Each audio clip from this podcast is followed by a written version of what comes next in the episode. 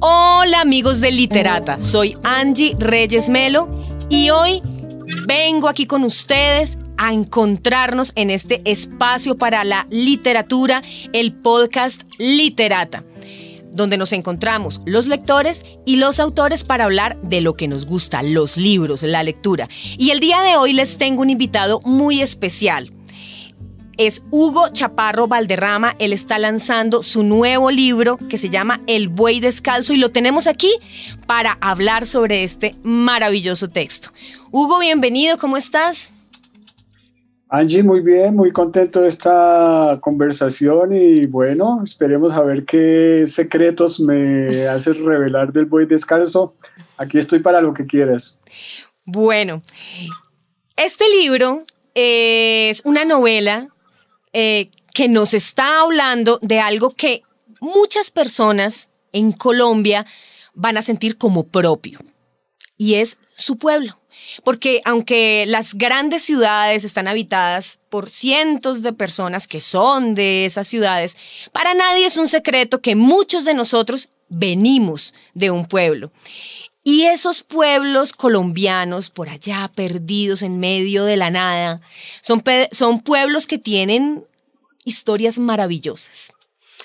Y este pueblo, precisamente, está lleno de magia. Está lleno de magia, aunque con bastante melancolía. Y es la historia de, por decirlo así, tal vez el último habitante de un pueblo, de un pueblo de esos por allá, que tiene una historia supremamente mágica. Y él va recordando a todas las personas que vivían en ese pueblo, tal vez para, para no olvidarlos, porque al parecer ya no queda vivo ninguno, o por lo menos ninguno en ese pueblo. Entonces, te quería preguntar, para empezar, eh, Hugo, es imposible para mí leer este libro y no pensar en el realismo mágico. Eh, yo quería saber cómo lo manejaste, cómo trabajaste ese realismo mágico para que tuviera esa dosis de verosimilitud, ¿no? Que es como, como las goticas que se le ponen, que si te pasas, ya no te creen. Y si le pones muy poquitas, pues tampoco. Sí, tienes razón, Angie. Eh, me sorprende la forma tan perspicaz como has descubierto la historia del buey, eh, sobre todo con la palabra que utilizaste de la melancolía, porque es cierto, es un libro muy melancólico. Es un libro también que te doy toda la razón, quiere dialogar con un lector a través de la memoria que puede, pueda tener ya, sea tanto a, un nivel autobiográfico como herencia de sus ancestros, de los pueblos de los que eh, venimos de una u otra manera a través del tiempo que nos ha antecedido en el mundo.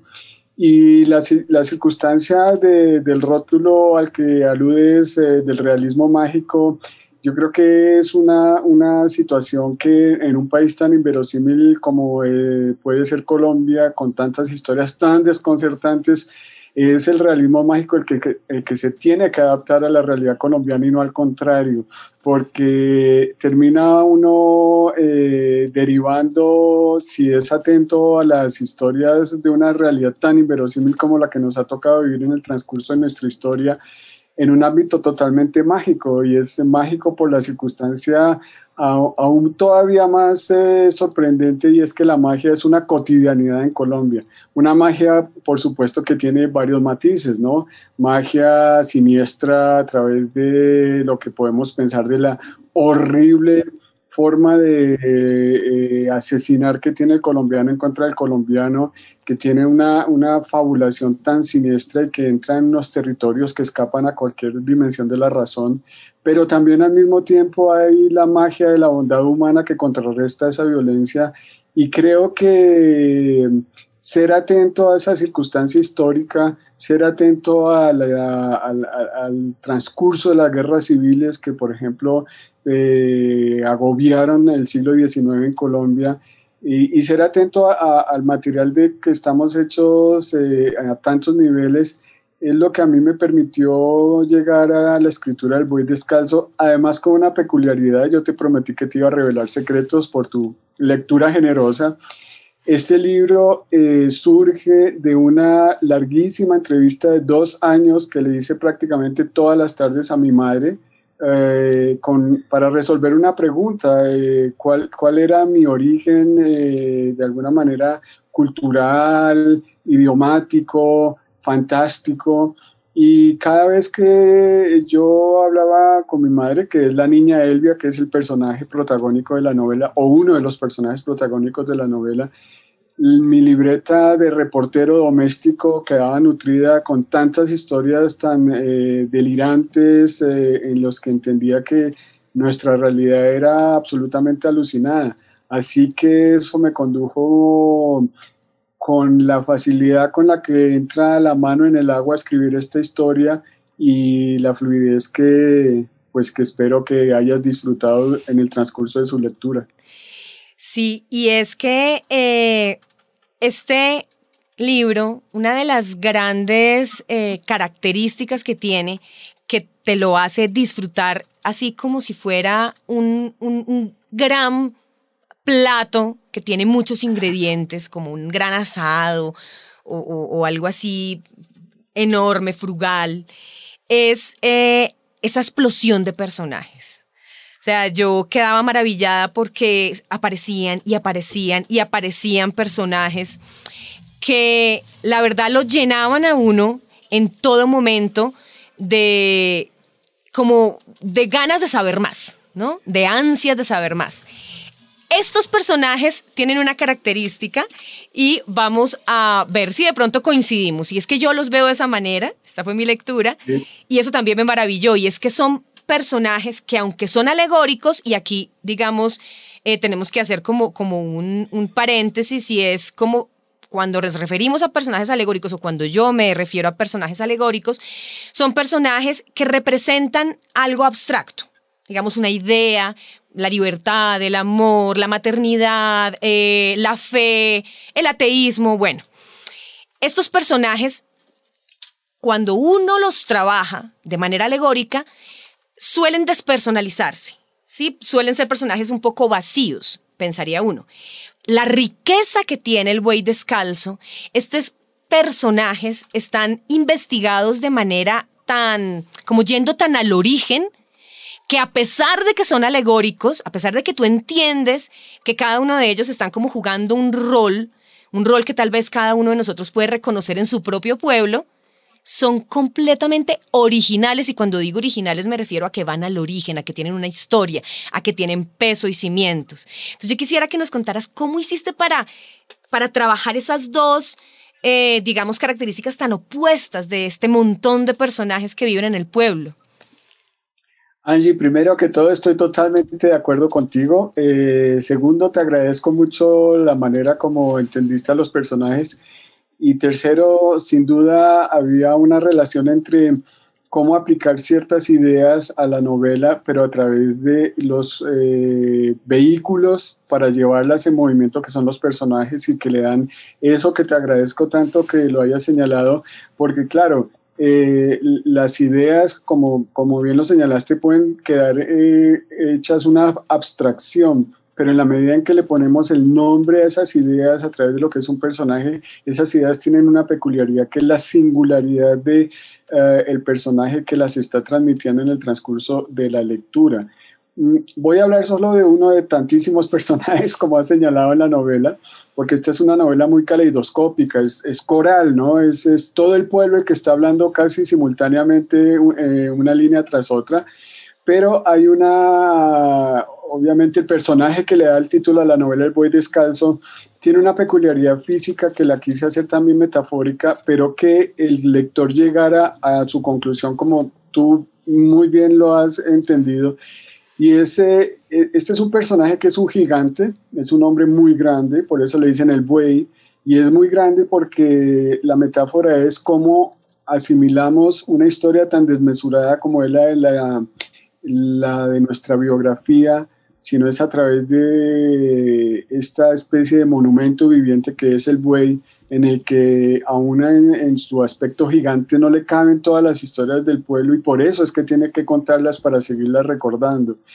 Bueno, y el, el buey tiene la peculiaridad del descalzo, es porque es tan grande que no le sirve ningún zapato, entonces él recorre el mundo sintiéndolo, sintiendo la tierra, sintiendo el dolor, sintiendo la alegría, sintiendo la melancolía, sintiendo todo lo que se narra en el libro.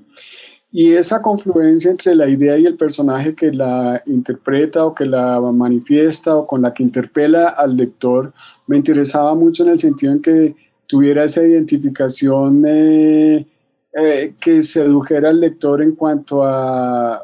Te agradezco también que digas que los personajes son muy originales porque, claro, eh, un escritor eh, siempre está compitiendo con la tradición que ama, ¿no? con la tradición a la que se debe y a los escritores a los que reescribe, pero de los cuales quiere delegarse para llegar a su propia voz y encontrar su propio tono. Entonces, la, la gran eh, orquesta que le da su voz a cada uno de los personajes en esta novela estuvo rondando por el sitio donde la escribí eh, como una serie de múltiples eh, fichas que iba tomando en las que ellos iban entrando y saliendo en la historia en la cartelera que siempre está frente a mi escritorio donde trabaja en cualquier lugar y eh, hay una peculiaridad también que yo quisiera señalar, y es que yo eh, he publicado varias novelas que suceden en distintas geografías. Entonces tengo una novela que es Los elogios de la tribu, que sucede en Buenos Aires, hay otra novela que se llama No me olvides cuando mueras, que sucede en México, una novela que desafortunadamente nunca ha llegado a Colombia. Eh, y, he querido hacer una construcción de los distintos españoles y de las distintas músicas que tiene cada uno de ellos eh, a nivel continental. Y con el buey quería que se escuchara eh, la novela, que se leyera como si se escuchara una banda sonora. una banda sonora que me han señalado varios lectores que parece muy del Caribe, que lo es, pero ese pueblo en el que transcurre la historia también es un pueblo imaginario que quiere cubrir em, varias peculiaridades de este país que se llama Colombia, que yo lo he visto siempre como un rompecabezas que no se termina de ensamblar por la peculiaridad de esas mismas regiones y eso creo que es lo que lo hace fascinante.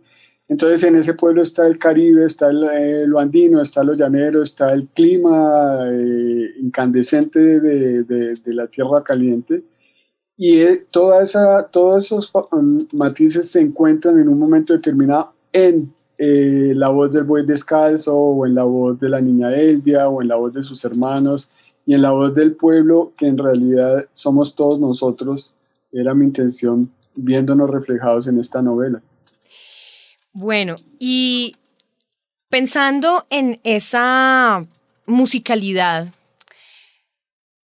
hay una película en la que yo no pude dejar de pensar cuando lo estaba leyendo y dije, esto es como una tropicalización de, de esa historia Claro, en cuanto a su estructura, ¿por qué? Porque es que aquí hay un datico que ustedes tienen que tener en cuenta y es que Hugo Chaparro también escribe guiones y él es crítico de cine, ha escrito libros sobre el tema, entonces no es casualidad que este libro sea tan audiovisual.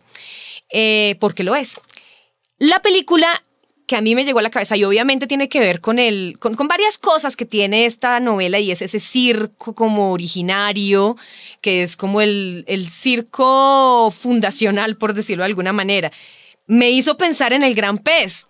No sé si de pronto, de alguna manera, dialoga este escenario con esa, con esa película dialoga con el gran pez, pero sabes que, bueno, yo estoy asombrado de, tu lectura tan aguda, de nuevo te la agradezco, pero eh, dialoga sobre todo con una forma eh, muy tropical, entre comillas, en cuanto al exotismo que se reflejó en el cine de Hollywood de los años 30 y 40, de los 40 y 50 para ser más correctos.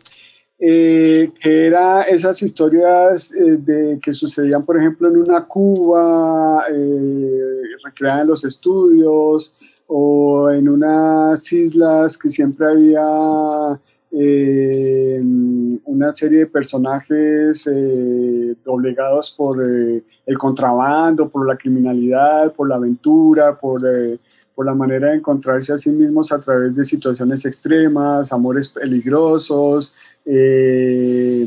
este tipo de aventuras que interpretaban, por ejemplo, actores como Humphrey Bogart, Catherine Hepburn, eh, bueno, Lauren Bacall, bueno, tantísimos. Eh, esa, esa imaginación en blanco y negro para mí estuvo muy presente en esta novela, porque es el color que tiene para mí la nostalgia y es el color que tiene para mí el boy descalzo también eh, a, a la manera de una fotografía en blanco y negro eh, ante, uno, ante la cual uno se pregunta quiénes son los personajes que están allí retratados y qué, cuál es el, el, el, clima que hay en esa imagen, cuál es el aroma que hay en esa imagen. Entonces, claro, eh, que la novela es eh, claramente audiovisual, a mí me interesaba mucho conseguir imágenes que tuvieran una potencia específica, que hicieran que el lector se sorprendiera de alguna forma, eh, empezando por el buey de nuevo. Por ejemplo, hay una imagen que a mí me conmueve mucho el buey, es eh, en su inocencia y su gigantismo, eh, por ese pueblo atraviesa un tren y el buey, como decía en su inocencia, compite con, con la velocidad del tren corriendo al lado de él. Esas son imágenes muy sencillas, pero que se explican en la novela y se explican en la novela por esa competencia pues que hemos tenido todos con nuestra propia realidad para sobrevivirla, pero también para celebrarla y disfrutarla y, bueno, en el caso de quienes tenemos la fortuna de vivir de la escritura, hacer la literatura y, hacer que si fuese posible nuestros sueños escritos hagan parte de los sueños de cada lector. Claro, es tal cual como un virus. Para mí, la literatura es como eh, esos pedazos de genes o de ARN sueltos que se van pasando de una mente a otra. O sea, uno queda infectado de por vida y es maravilloso. Es maravilloso porque entonces eso que viene hacia ti comienza a ser parte de ti y se mezcla con otras cosas. Otra referencia de, lectura que yo tuve cuando, cuando leí este libro y que realmente tiene que ver mucho con la forma como el buey descalzo interactúa con cada uno de esos personajes o más bien cómo los recuerda, ¿no? Porque él, él está realmente haciendo una especie de monólogo en donde el narratario pues viene a ser uno, que es el que está leyendo porque no, no, nadie le responde en su monólogo, pero uno dice, hombre, soy yo el que estoy hablando con, este, con este personaje.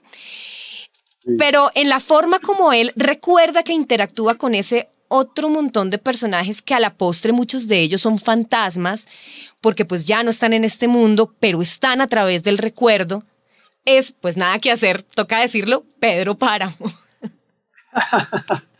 Sí, sin duda. Eh, Pedro Páramo es una, es una referencia que ha estado no solo en este, sino yo diría que prácticamente Rulfo está en todos mis libros. Y en todos los libros de Latinoamérica. sí, exacto. Eh, porque eh, fíjate que, que, yo mencioné esta novela que se publicó en México que se llama No me olvides cuando mueras. Es una novela también que es de fantasmas y transcurre en una guerra de los años 20 que fue muy dramática en México que se llama La Cristiada, sobre la cual eh, Rulfo también escribió. Y eh, como me dijo un amigo mexicano, yo hice una recopilación de supersticiones mexicanas en esa novela. Esa novela para mí tiene una muy estrecha relación con el buey descalzo y, con Pedro Páramo, que a mí me hace muy feliz que lo hayas mencionado porque hablar de Rulfo siempre es una celebración. Porque también el buey tiene una peculiaridad que yo creo que es una peculiaridad nacional. Eh, cuando hablo nacional puedo cambiar de país con esta referencia que puede ser eh, Colombia, puede ser México, puede ser los lugares donde honramos a nuestros muertos, porque esta, esta novela quiere honrar a, a, un país que en realidad es un millón y algo más de kilómetros cuadrados en los que se ha convertido la geografía nacional como un, un eh, campo santo, es un campo santo donde nuestros muertos están sepultados. Así no estén eh, cercanos por términos familiares, cualquier muerto es nuestro, es, es, nuestro, es una memoria que debemos honrar. Entonces el buey lo que, lo que quiere es eh, insistir en que la memoria de esos muertos no se puede desvanecer del mundo y por eso él insiste en contárselo al lector, en narrárselo al lector, como yo creo que nosotros seguimos recordando a nuestros muertos y no permitimos que se esfumen de nuestra memoria cuando hablamos de ellos. Entonces, claro, la, historia de, Pedro Páramo, yo me, eh, acuerdo de una primera impresión que tuve con, con, la novela de Rulfo eh, las tantas veces que la he leído, porque regreso a ella con mucha frecuencia, y es que el personaje que llega a Comala, eh, tiene en eh, su bolsillo un retrato que suda. Cuando yo vi que los retratos podían sudar, eh, dije, todo es posible en la atmósfera de Ultratumba hecha realidad, no como una nostalgia lejana, sino como algo totalmente presente. Y aquí estoy recordando a unos muertos como yo creo que en este país recordamos a tantos que han muerto de tantas formas diferentes que siguen presentes en nosotros para enseñarnos la historia que debemos seguir contando. Y es que este libro también tiene algunos ingredientes con los que nos podemos sentir identificados en el presente. Vamos a pasar por, e, por ellos, pues casi que sobre ellos, porque pues realmente estamos hablando de cosas como la violencia, la guerra, la peste o pues en nuestro caso la pandemia, pero Digo que vamos a pasar sobre ellas porque yo quiero apuntarle a un punto estructural de cómo está elaborado el libro. El tema, el tema se maneja es en el cómo, ¿no? O sea, esto, claro, todos podemos hablar de la guerra, todos podemos hablar de la peste, todos podemos hablar de la muerte, pero ¿cómo lo hacemos? Y este libro para mí, vamos a ver si coincidimos de nuevo, y me encanta que hagamos esto porque qué tal, qué tal uno le, le pegue, le pegue y es la satisfacción más hermosa del lector. Cuando dices, entendí. o lo descubrí. Estoy segura que vas a acertar de nuevo. bueno, cuando yo leí este libro, ya iba bastante avanzada cuando me di cuenta, hombre, eh, aquí hay algo de estructura parecida a la tragedia griega. Entonces, claro, tenemos el, eh, digamos, el personaje principal, que es el buey, que es el que está contando la historia, casi que como el alrededor del cual gira todo lo que nosotros estamos viviendo, porque cuando leemos este libro lo vivimos. Pero hay unos personajes que son los únicos que no están individualizados. Y esa fue la pista para que yo pensara, hombre, esos son el coro. Los ateos son el coro. Totalmente de acuerdo. Tragedia griega, por Dios. Sí, es verdad, es verdad, porque bueno, me estás sacando los secretos antes de revelarlos. Eh, yo siempre he sido un eh, enamorado perpetuo de la cultura de la antigüedad griega y por supuesto de la tragedia griega y por su enorme sabiduría también para entender la experiencia humana. Eh, y ese, ese, esa relación que estableces entre el coro de las tragedias griegas y los ateos, eh, que es, un grupo que yo adoro de la novela, son simpáticos, mundanos, totalmente... Eh, Dicen las verdades, como el coro. sí.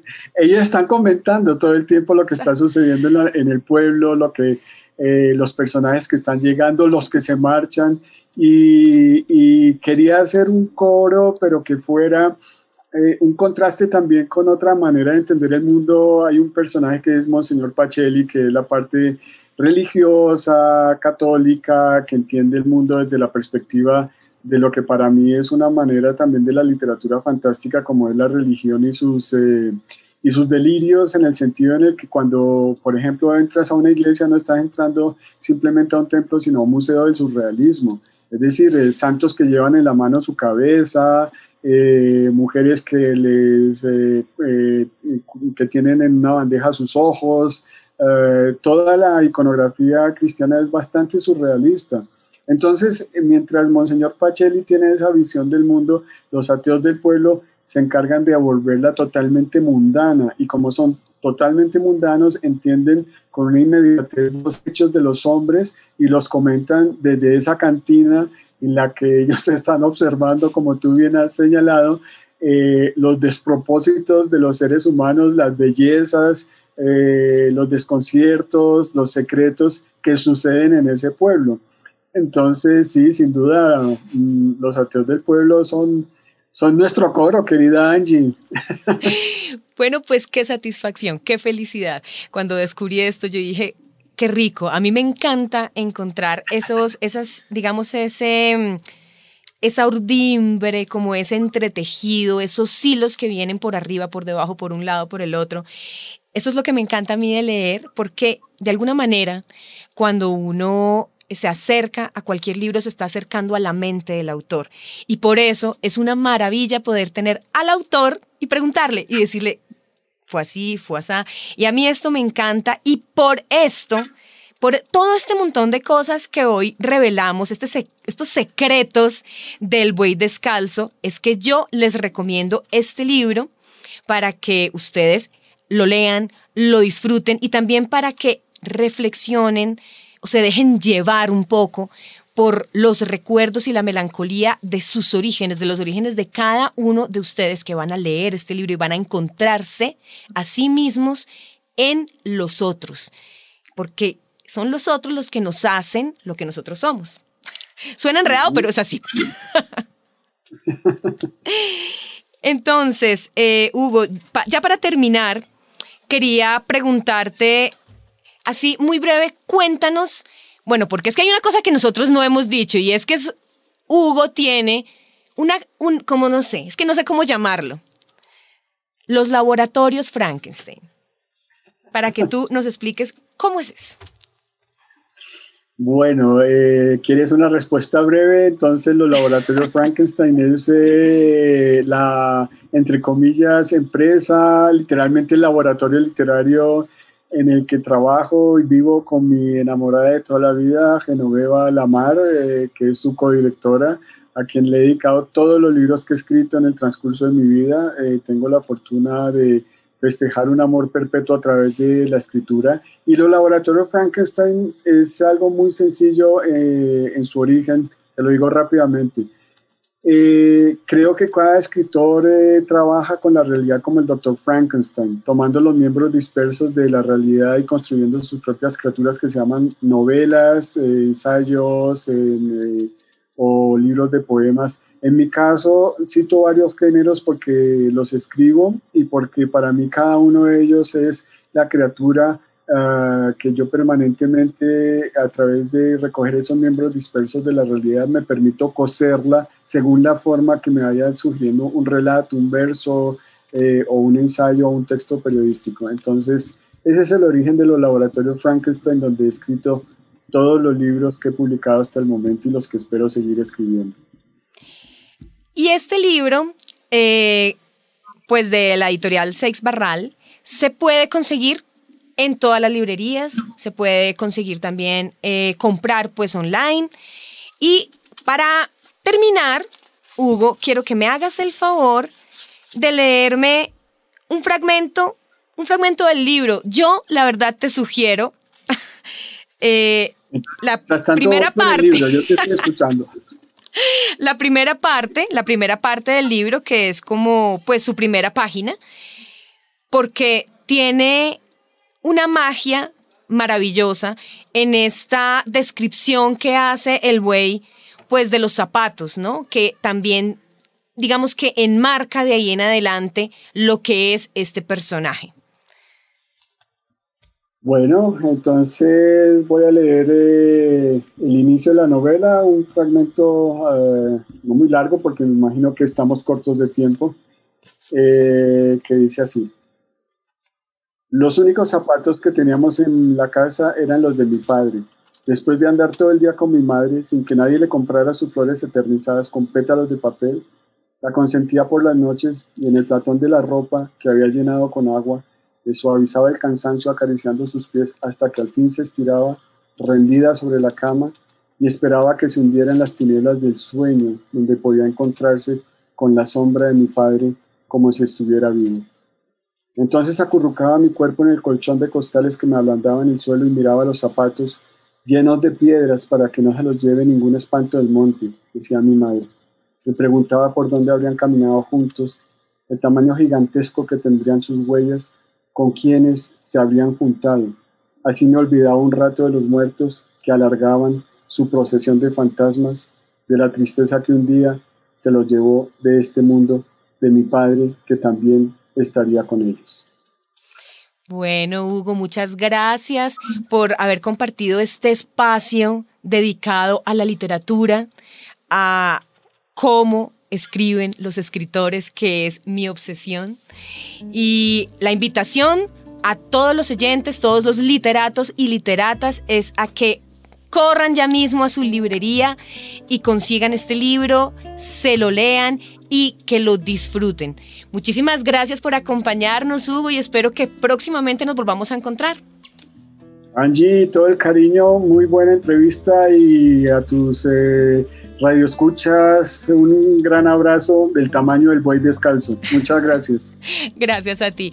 Y a todos los oyentes, recuerden que además de estos capítulos en los que hacemos entrevistas a profundidad con autores en Literata aquí en Pia Podcast, que además este podcast lo pueden encontrar en todas las plataformas de podcast que existen, los jueves a las 9 de la noche por el dial de Vibra 104.9 FM, ustedes van a escuchar los recomendados de Angie Reyes Melo, donde yo les digo así, rapidito, qué estoy leyendo, para que ustedes también de pronto se animen y lo lean.